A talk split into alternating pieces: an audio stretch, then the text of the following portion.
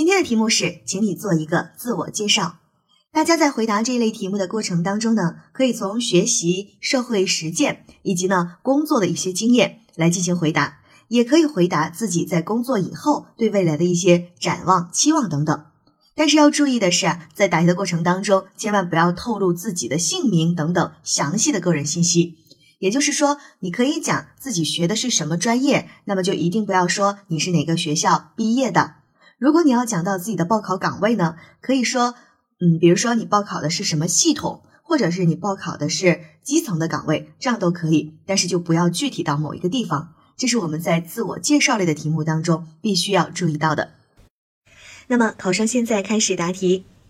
考官好，我很荣幸今天有机会坐在这里跟各位考官进行交流。我是一名应届毕业生，所学专业是汉语言文学，这次报考的岗位是基层事业单位的综合管理岗位。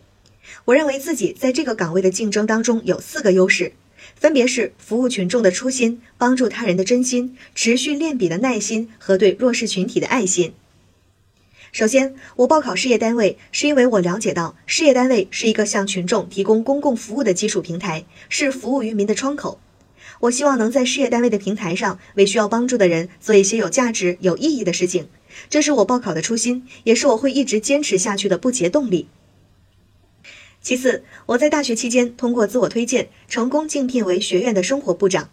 在担任生活部长期间，主动关心同学，在天气有变化的时候，及时通过短信、邮件、广播等方式提醒大家注意防寒保暖，注意增减衣物。对生活有困难的同学，帮助其向学校申请助学贷款。我也因热心周到的服务，赢得了同学们的信任，并被评为优秀干部。